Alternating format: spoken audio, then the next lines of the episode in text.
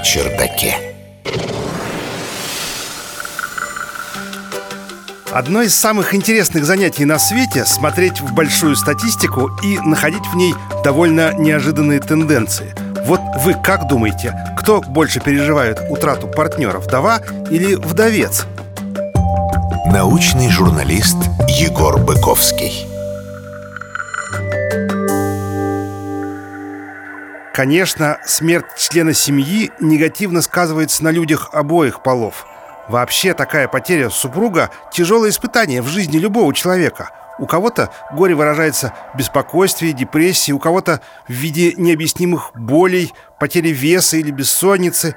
Однако в любом случае это ухудшает психическое и физическое состояние организма, что может привести к смерти вдовы или вдовца.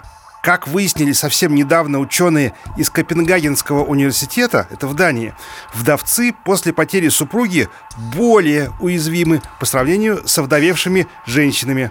Наблюдения были масштабными. Они 6 лет плотно мониторили почти миллион датчан – и установили, что у мужчин 65-69 лет на 70%, то есть чуть ли не вдвое, повышается шанс умереть в течение следующего года после смерти жены по сравнению с их неовдовевшими сверстниками.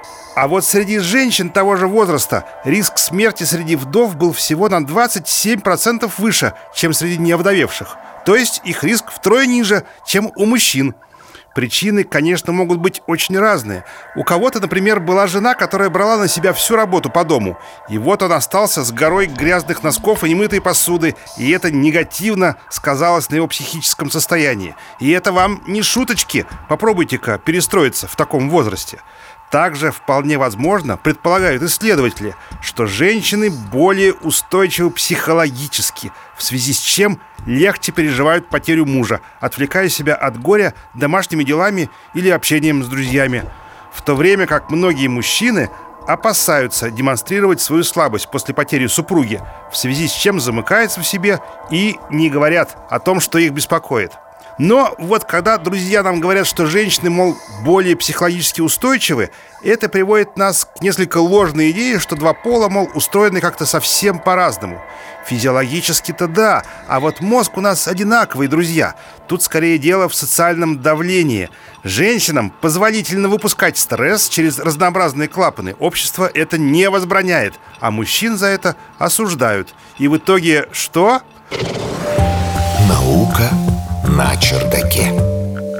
А в итоге вот вам другая интересная статистика. Порядка 52% мужчин в России не доживают до 65 лет. Так сообщает главный специалист Министерства здравоохранения РФ по репродуктивному здоровью Олег Аполихин. Основной фатальный дебют происходит в возрасте от 40 до 65 лет. 74% в этой группе – это мужчины, которые вообще умирают на рабочем месте. 81% в этой группе мужчин умирают внезапно. При этом под руководством того же Аполихина было исследование, в котором практически у всех мужчин в возрастной группе от 40 до 65 лет была обнаружена так называемая жирная печень. И это в большинстве случаев вовсе не алкоголь виноват, а хронический стресс. Какой вывод сделаем? Мужчины не умеют видеть у себя стресс, живут с ним, копят его, и в итоге в конце жизни даже какой-то несмертельный повод может привести к смерти, как маленький камешек срывает вниз лавину. Будьте в курсе, наука вас предупредила. Наука на чердаке.